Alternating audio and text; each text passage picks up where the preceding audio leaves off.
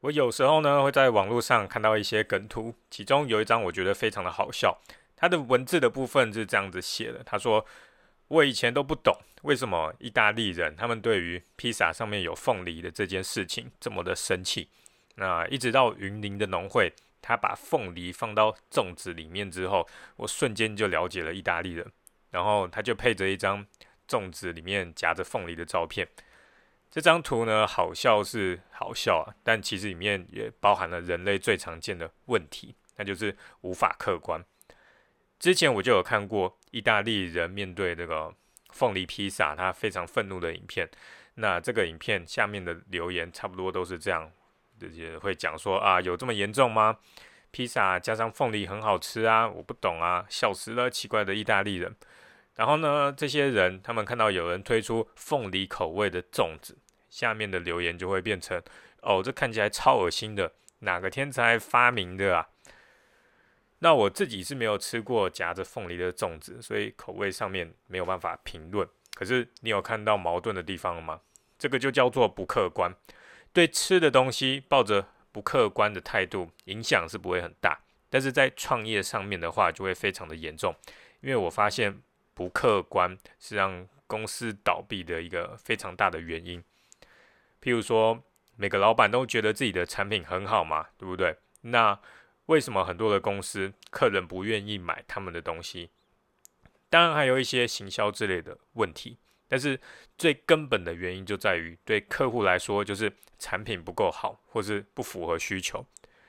我在不同的餐厅吃饭，那常常会跟这些老板聊天。如果这个餐厅是生意不好的话，那老板都会说：“哦，我用的东西都是真材实料的，为什么这些客人他们都不买？”然后我吃一口就会知道，这些东西根本就不是真材实料，而且是它是难吃又不新鲜，所以没有人来嘛。啊，可是这个老板不知道啊，他就不客观嘛，觉得自己的东西好啊，因为不客观的原因，老板就很难研发出让客户满意的产品。那我在这里跟你讲，我是用什么方法让自己可以尽量保持客观的。其中一个诀窍就是让员工敢说实话。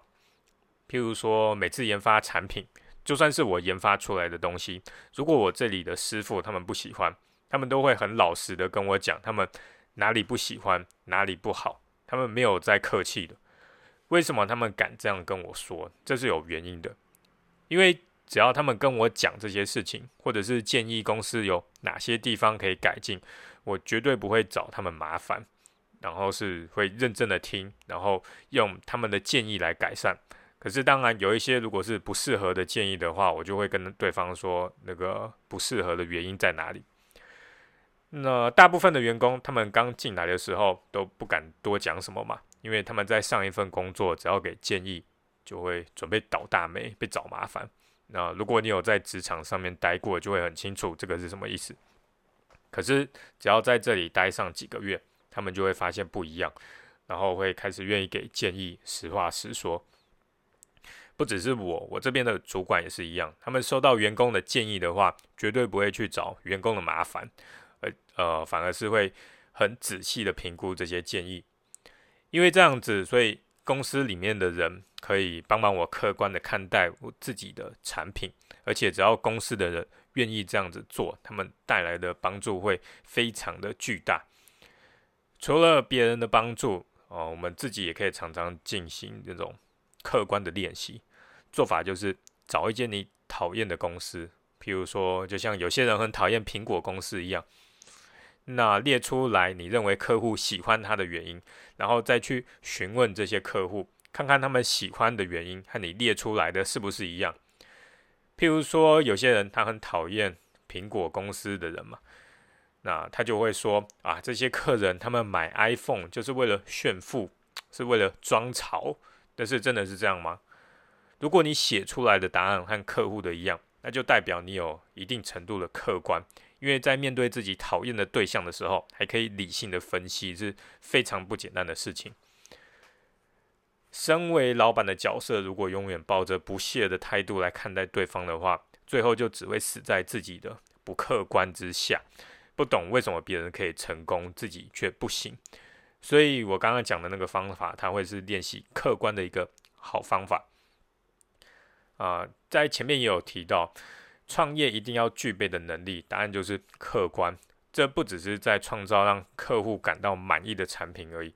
在经营管理的时候会更需要客观。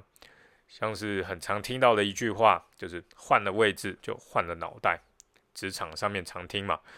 很多老板自己以前也当过员工，但是为什么一当上老板，那就不懂员工的想法？因为不客观啊。老板都会以为自己给的薪水很多，待遇很好，但是在员工的眼里看起来根本就不是这样嘛？为什么会有这样的差别？员工在意的是自己的薪水和假期，他们不懂为什么老板这么小气。那老板他在意的就是公司的生存，他不懂为什么员工不能体谅共体时间。如果你在经营管理上面有困难的话，你想一下你。自己以前在当员工的时候，脑袋里面都在想什么，你就会很容易理解。至于员工这方面的话，如果你是老板，你不用去奢望、去期望说这些员工可以体会你的感觉，除非他们未来自己当老板，不然他们永远不会知道你面对的是什么样子的地狱。有这样子的想法的话，你在管理的心态上就会好过一些。呃，不是一天到晚这样子想，说啊，公司都快要倒了，我还在想办法要筹钱出来发奖金，结果这些员工只会在背后抱怨我很小气啊，奖金太少啊，就不用再想这种问题了，因为大家就是不客观的。这个就是我最后要提醒的，自己要客观，可是你不要去期待这些员工跟客户还有酸民他们会对你客观。你不用期待他们会客观，这样你才可以帮公司做好的决策。举例来说好了，假设你开一家店是卖衣服的，那你是自己的工厂制造，你用的材料材料比这些其他名牌的衣服都还要好，所以呢，你的定价就和那些名牌的衣服一样贵。这时候有个客人走进你的店，然后看了你的价格，就很不屑的跟你说：“哦，你卖这么贵是有病哦。”好，可是这个客人他身上穿着一样贵的名牌，这时候就有很多老板会想，会想说啊，拜托我用这么好的质料，你可以客观一点吗？不要以为名牌就比较好，然后呢，就一直期啊，一直期望客人他会有客观的一天，就一直抱着这种想法，一直到倒闭。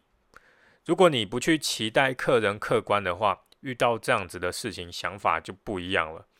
你会是这样子想，会想说啊，大部分的人就是会有名牌的迷失。我是个新品牌，我需要靠着其他的行销方法和客户沟通，让他们知道我这个衣服他们是不输名牌的，而不是自己一直在期待啊，客人他们会客观，然后看得出来这个衣服的好。譬如说，把官网啊、店面形象啊设计的更有质感啊，衣服的本身的设计也更好啊。文案就用故事行销啊，可以很生动的描述这个衣服之类的，可就可以弥补和名牌之间的差距，这样子才有办法把心静下来，然后做出好的行销活动。